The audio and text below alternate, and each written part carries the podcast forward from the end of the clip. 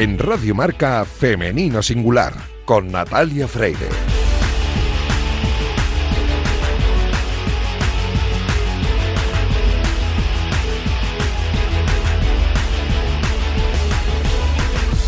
Muy buenos días y bienvenidos un sábado más a este espacio de radio en el que nos empeñamos en dar visibilidad y voz a las mujeres que hacen que nuestro deporte sea cada vez más grande. Así que permitidnos que en la próxima media hora hablemos solo en femenino singular, que es el nombre de este programa que escucháis ahora mismo en la sintonía de Radio Marca. Os recuerdo que podéis encontrar los audios de nuestros programas en todas las plataformas y también en la web de marca.com. Y a los mandos técnicos me acompaña Iñaki Serrano, que ya está haciendo que todo suene a la perfección. Así que arrancamos ya.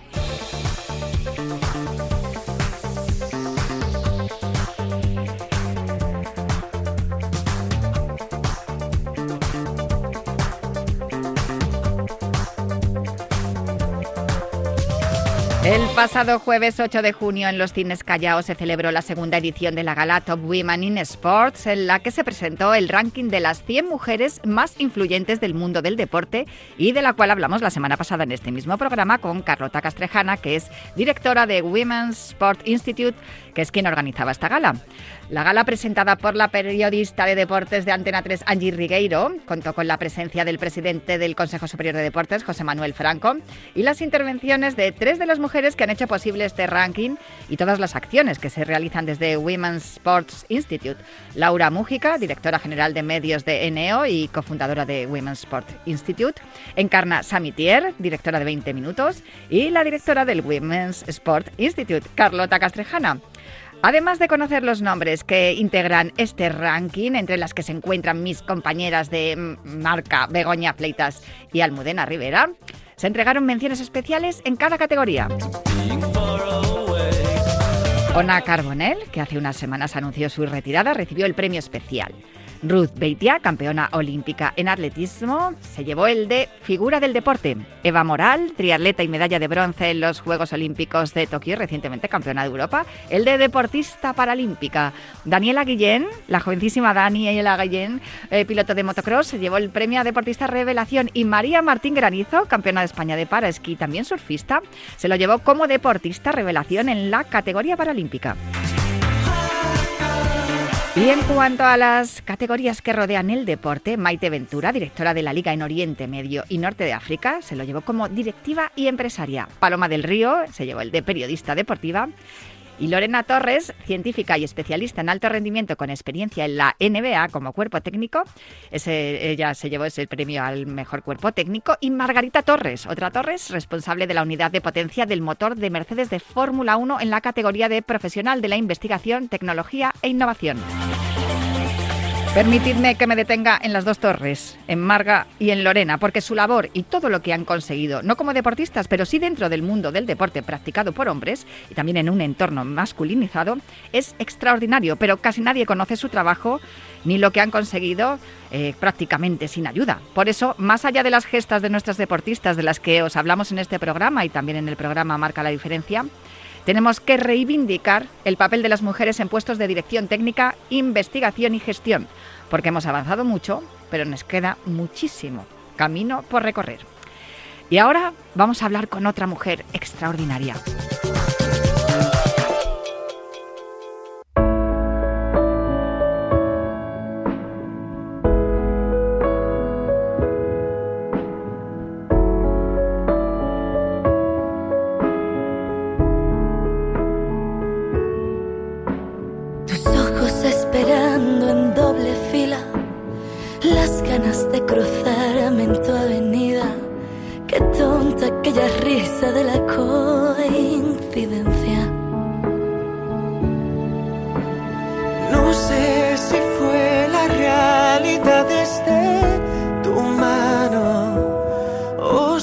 Tan bonita reflejada en ti.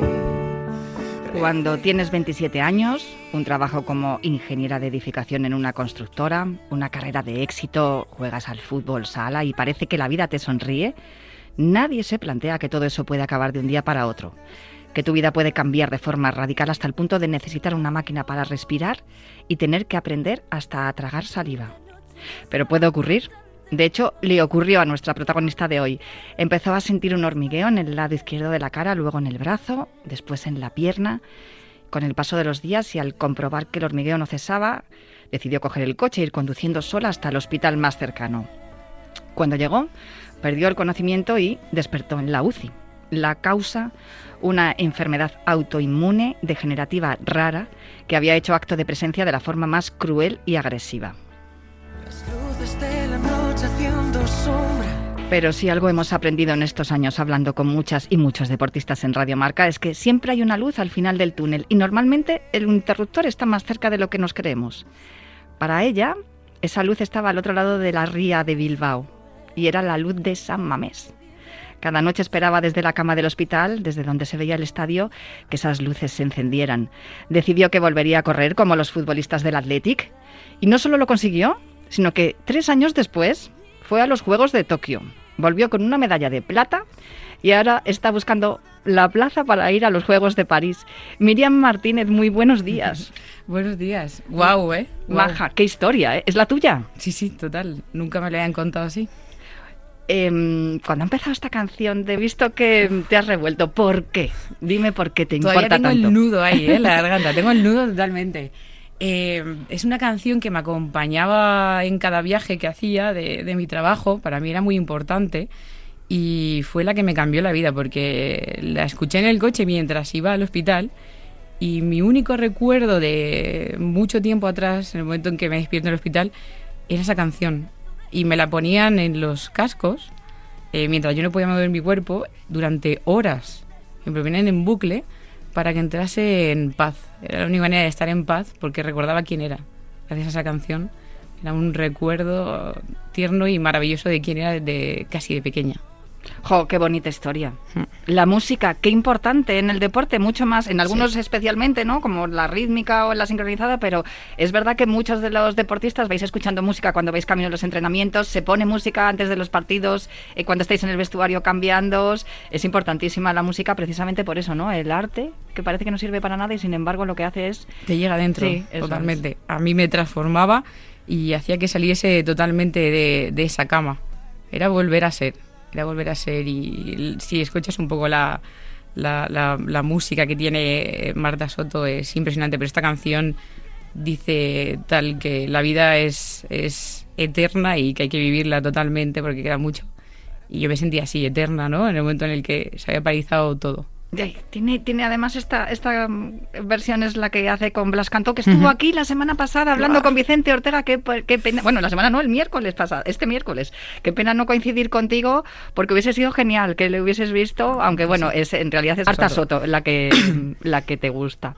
Eh, sé que no es la única canción que te gusta, hay otra que también te emociona mucho, que es de, se titula Quédate a mi lado, de uh -huh, Safri. De Safri.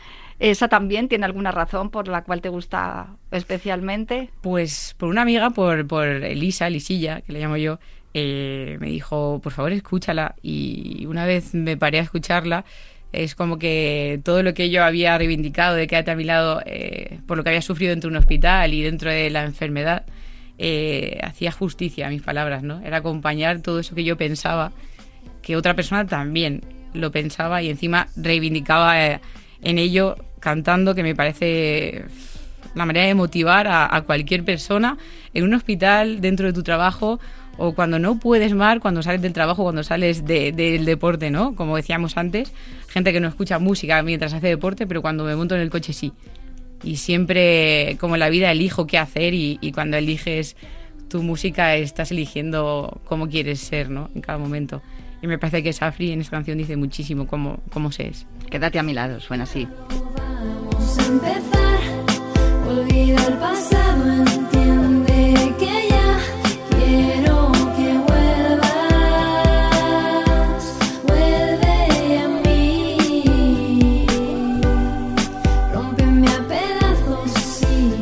Pues mira, yo encantada de que Lisilla te recomendara esta canción y de haberla descubierto porque a mí me ha gustado mucho también. Tenemos que hacer algún día una playlist de las canciones que le gustan a las protas de Femenino Singular porque la verdad es que es muy variado y a mí me sorprende, me sorprende vuestros gustos.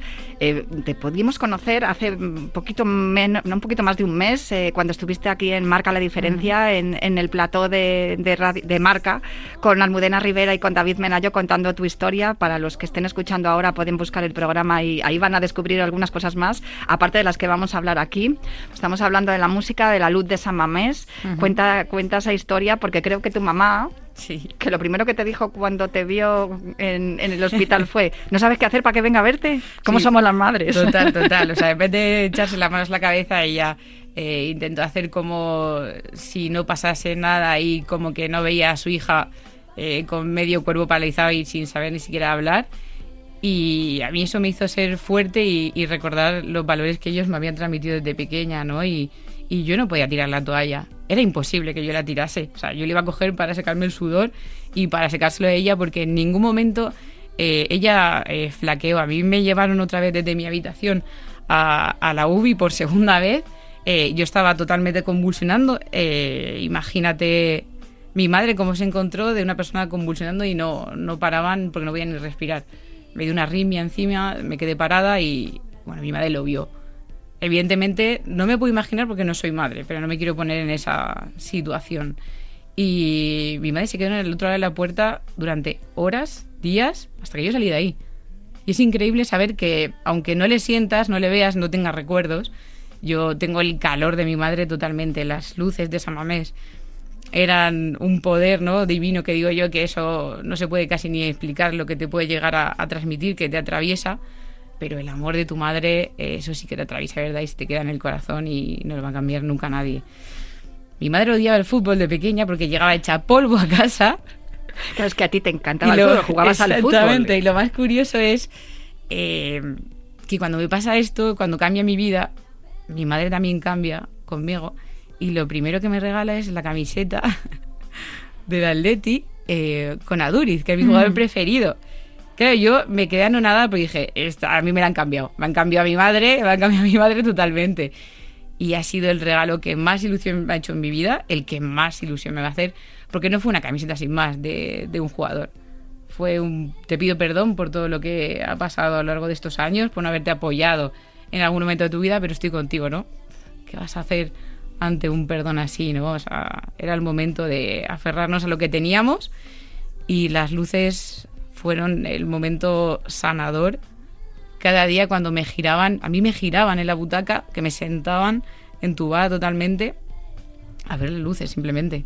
Y estábamos en silencio, la enfermera, la doctora y yo. Los demás se podían morir, los de los lados, pero ese era nuestro momento, el encendido de las luces y cómo atravesaban eh, justamente la cristalera que era de pecera y yo era el momento en el que mis pulsaciones bajaban y era una realidad. Mis mm. pulsaciones lo veíamos en el monitor y, y, bajaban totalmente. Yo las tenía 130 solamente de intentar eh, respirar por mí misma y cuando eh, aprecian esas luces, eso bajaba.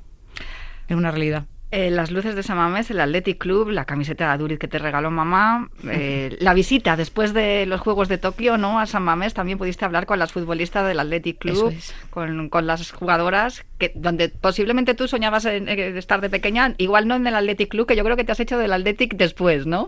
Sí, me hice más eh, después. Siempre he tenido mucho afán por ellos y muy apegadas a, los valores que siempre han, mm. han reconocido que tienen y me han encantado, pero es verdad que cuando te pasa algo así, la verdad que te quedas con ellos para siempre, ¿no? El quedarte a mi lado también es de esa manera de quedarme con, con ellos a muerte, pase lo que pase. Cuando pude conocer a, estas grandes jugadoras, que no se lo puede definir de otra manera, eh, me quedé anonadada porque hay una en concreto que es Eunate, que tiene una discapacidad eh, también y me dejó alucinada de ver eh, la superación que había tenido a lo largo de su vida. Ella es auditiva, en este caso, y no le afrean en absoluto en nada a aprender a hablar, a comunicarse perfectamente y a ser una crack y romper todas las barreras y límites dentro de un campo, que es como creo que mejor se habla. Y creo que ella aprendió a hablar con hechos y me parece extraordinaria. Tuve mucha suerte de conocerle, tanto a ella como a otras grandes jugadoras, Y para mí fue un regalo ver a alguien que también había roto las barreras desde pequeña, que no era mi caso. Un regalo el deporte para ti, en este caso, como estás contando, esa inspiración que te llegó desde San Mamés y después papá, que, bueno, mamá que consiguió eh, eh, asumir que a la niña le encanta el fútbol y además tú jugabas fútbol, eh, que, estabas jugando fútbol sala cuando, cuando te dio el primer ataque, ¿no? En 2018. y, resulta que papá, que le encanta el atletismo, mm, una vez que ya sales del hospital, te dice, vamos a probar, ¿no? Se sale con la suya. Había sido un debate toda la vida con él. atletismo, fútbol. Él siempre ha sido atleta. Me recordáis a Martí Perarnau y Loles Vives con, con Marta Perarnau, ¿no? Que los dos atletas y se le sale la niña futbolista.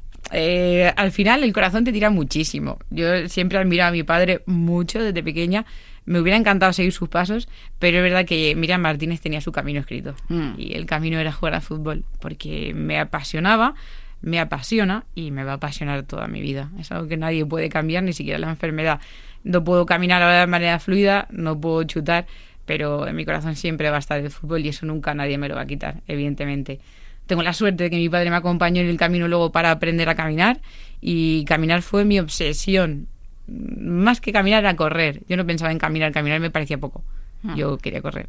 Lo intentamos todo, o sea, a veces parecíamos un dúo cómico porque nos atábamos mochilas, cuerdas, eh, de todo, hasta que, bueno, me doblaba rodillas, me partí el tobillo, o sea, no te lo imaginas, pero claro, como no sentía dolor tampoco pasaba nada. Y un día empecé a correr sola, mi padre se sentó en el suelo y empezó a llorar. Mm.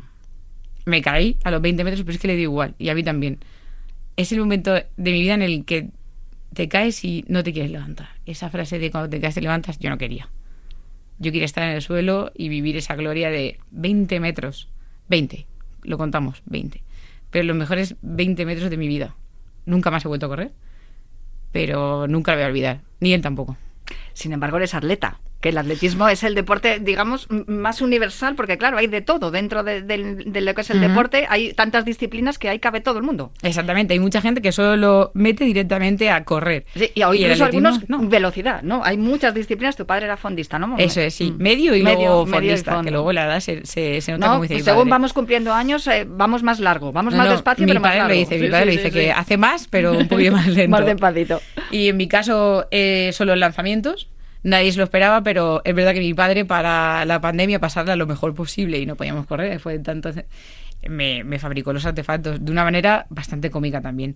Robamos el cazamariposas de la piscina, luego nadie lo encontraba, no sé por qué, pero yo lo lanzaba todos los días con una jabalina y me fabricó una bola él. O sea, él es ingeniero y es un crack. Eh, y me, me fabricó una bola él allí con lo que teníamos y mi madre decía, algún día os vais a matar. O sea, pero disfrutábamos tanto que decíamos, mm, no, no podemos fallar. Y el día que yo caminaba ya fluida, eh, estaba con mi padre, me giré y le dije, papá, algún día estaremos en las Paralimpiadas. Él no sabía qué decirme, evidentemente, porque se quedó como, ¿qué te digo ahora? Yo le dije, no me digas nada, que ya lo verás. Y el día que le dije, papá, que voy a unas Paralimpiadas, se quedó igual y me dijo, lo tenía claro y sonreímos los dos y lo teníamos claro, pero teníamos claro que íbamos a tirar hacia adelante. No teníamos claro dónde íbamos a llegar, pero teníamos claro que íbamos a disfrutar del camino, que lo importante era que, aunque nos tropezásemos muchas veces, íbamos a disfrutar de la caída y sobre todo de levantarnos, pero juntos, en equipo. Qué maravilla lo que cuentas, de verdad. Es que vamos, eh, porque te quiero preguntar, pero es que te estaría escuchando tres días. Llegas a Tokio como campeona de Europa, además, de peso con todas las de la ley llegas a Tokio 2021, bueno, unos juegos sin público, un poco más fríos de los que... Atípicos. Sí, diferentes. Y, digamos, el objetivo logrado, pero ¿qué pasa en la ceremonia de, inauguración? Pues yo he soñado mucho tiempo con ese momento, con, mi padre justamente, porque es donde yo lo vivía desde pequeña, encima de sus piernas, justamente. Vivía e, esas retransmisiones eh, con una pasión increíble y yo siempre me imaginaba ahí, y mi padre también. Y en el momento en que estás ahí y todo se cierra, otra vez todo se vuelve oscuro y se te apaga el mundo, yo no me lo quería creer. Que el momento que más deseaba, que era el momento de la ceremonia, donde habías trabajado muchísimo para estar ahí, desde el momento en que enfermas en 2018 y estamos hablando de 2021, que cumplí mi ciclo olímpico desde el hospital, que hay gente ah. que no se lo cree, pero desde ahí lo cumplí y que se apagase todo, eh, para mí fue uno de los golpes más duros porque no dije nada a nadie. decidí sobrellevarlo sola porque creía que debía hacerlo sola. Me debía a ellos. Sabía que tenía el equipo detrás, pero ahí fui egoísta porque no quería transmitirles mi dolor ni mi tristeza, sino todo lo contrario. Quería devolverles toda la vida que les había robado eh, con mi enfermedad, porque soy consciente de que bueno, les robado un poquito de vida y dolor de cabeza y quería devolver todo eso que no podía simplemente con una medalla. Claro, pero tú estabas sufriendo un ataque que, provocado por tu enfermedad eh, autoinmune degenerativa justo antes de tener que competir. Seis días antes. Seis días antes y de repente se puso un reloj de arena con una cuenta atrás en mi cabeza todos los días y una frase que, que me podía doler más que mi propia vida, que era hoy no puedes entrenar y mañana tampoco. Siempre a las 8 de la tarde me lo decía Maya, la doctora, que le tengo muchísimo cariño, pero en ese momento era como mi monstruo para mí, ¿no? Imagínate. Y luchaba todos los días por estar ahí. Yo el momento en que enfermo no me quedo en la cama solo. Voy tres veces al día a meterme en piscinas de agua helada, que hay, hay vídeos en los que no puede caber un cubito más. Y eso para mí es que salte mi, mi espasticidad todavía muchísimo más Imagínate cuando... Espasticidad, para que lo entiendan los oyentes, es que se te ponen tensos los músculos, ¿no? Se te, quedan, se te bloquea la musculatura. Exactamente, y se te puede llegar a, romper la mm. musculatura. Y lo que provocaban era que, que eso se rompiese al final. Es decir, que tu cuerpo se agotase de dolor y se inhibiera de tanto dolor. Y al final tenías que saber que ibas a sufrir, pero aprendí que el sufrimiento eh, se puede llegar a amar cuando lo introduces dentro de ti y acabas aceptando quién eres. Y yo acepté quién era eh, viendo esa situación, viendo que tenía que sufrir para luego ser mejor. Lo hacía tres veces al día, pero no era mejor, porque me decían, mañana no puedes. Madre mía. Cinco, cuatro, tres, dos, uno, último día. A competir. Misma mañana. Tengo unos grandes compañeros que son Kim y Héctor y me dicen, nos vamos a ir al gimnasio y vamos a lanzar una toalla. Kim me cogía las piernas así por el suelo, como un bloque de rugby, y Héctor delante, yo creo que santiguándose, diciendo no se lo va a salir de aquí. Me dieron una toalla mojada, poniéndome hielo con, con, precinto y vendas por, por las articulaciones para romper la espasticidad todavía, y lancé la toalla tres veces. Y Kim me dijo, vas a ganar una medalla. Estás lista. Vas a ganar una medalla. Y yo le miré como diciendo, el flipado este. claro, él lanza 17 metros. ¿Qué, qué dices de hombre? Y además, eh, les miré con muchísimo cariño, pero con miedo también de lo que iba a pasar. Bueno, es que lanzaste 9.62 en el primero de los lanzamientos. Plata. El tercero fue 9.60, que fue muy bueno. El segundo 9.40. Todos fueron por encima de 9, menos uno nulo que me caí, que ya mis fuerzas ya no... Ya no podían más. No existían, que fue el cuarto. Pero bueno, decidí tirar los dos últimos por encima de 9, 1.952, también muy bien y no sabía, lo más curioso es que la gente se cree que yo sabía que era plata y yo no sabía que era plata hasta que está grabado. Me giro, miro la pantalla y veo eh, mi cara totalmente con la plata aquí puesta. Y claro, me pongo los brazos en jarra y digo, no te puedo creer.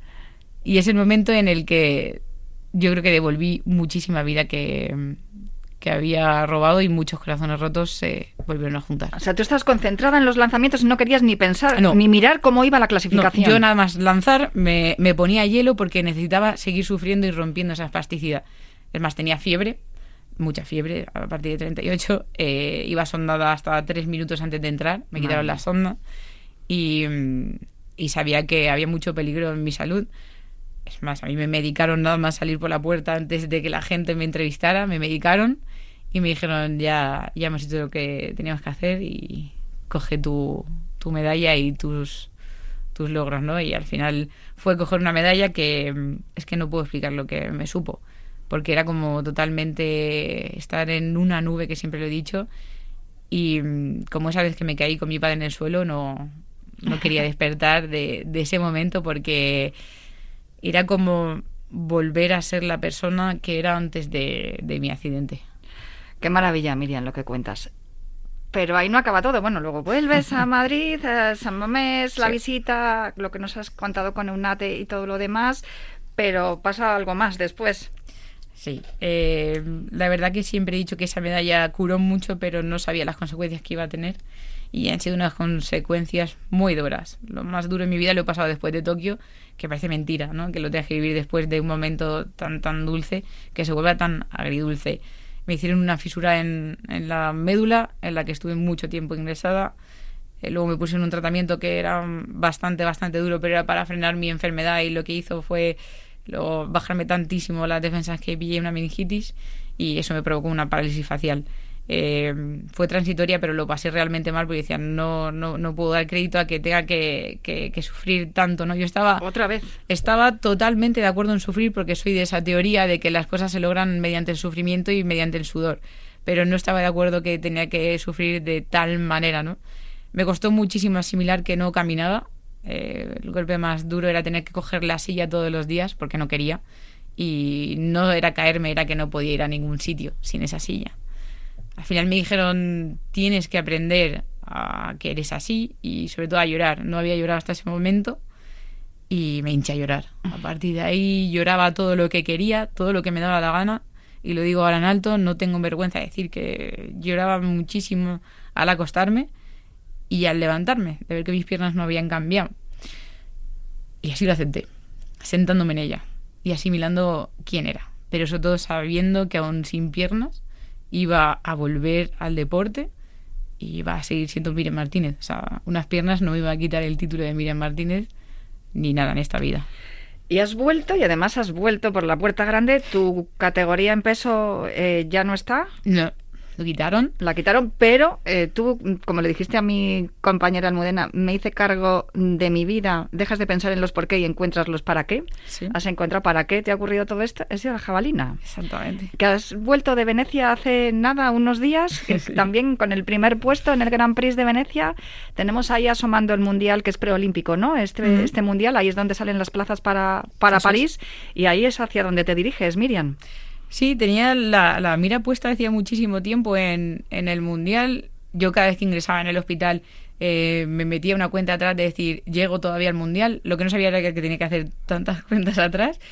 Eh, cuando llego a, ahora a Venecia, llego con mucha desventaja con mis rivales porque no he competido en dos años. es que además es cambiar el artefacto, no es lo mismo lanzar peso que jabalina. Eso es, tenía que empezar. Y no es lo mismo lanzar de pie que desde la silla. No tiene nada que ver en absoluta. Yo lanzo totalmente sentada, se utiliza muchísimo la espalda, hombro, la fuerza totalmente viene desde tu cintura hacia arriba y, y sigo teniendo una fisura en la médula en la que me juego siempre la salud y me juego no solo quedarme en la silla para siempre, sino el volver a tener una meningitis, una infección bastante grave como te vuelvo a decir, los por qué me, me dan igual, ahora ya sé para qué y es para ser feliz el resto de mis días.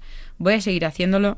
No sé dónde voy a llegar con la jabalina, sé que la empuño con muchísima fuerza y muchísima garra y sé que la voy a lanzar lo más lejos posible, pero sobre todo eh, mi lema va a ser ser feliz y el resultado va a ser ese.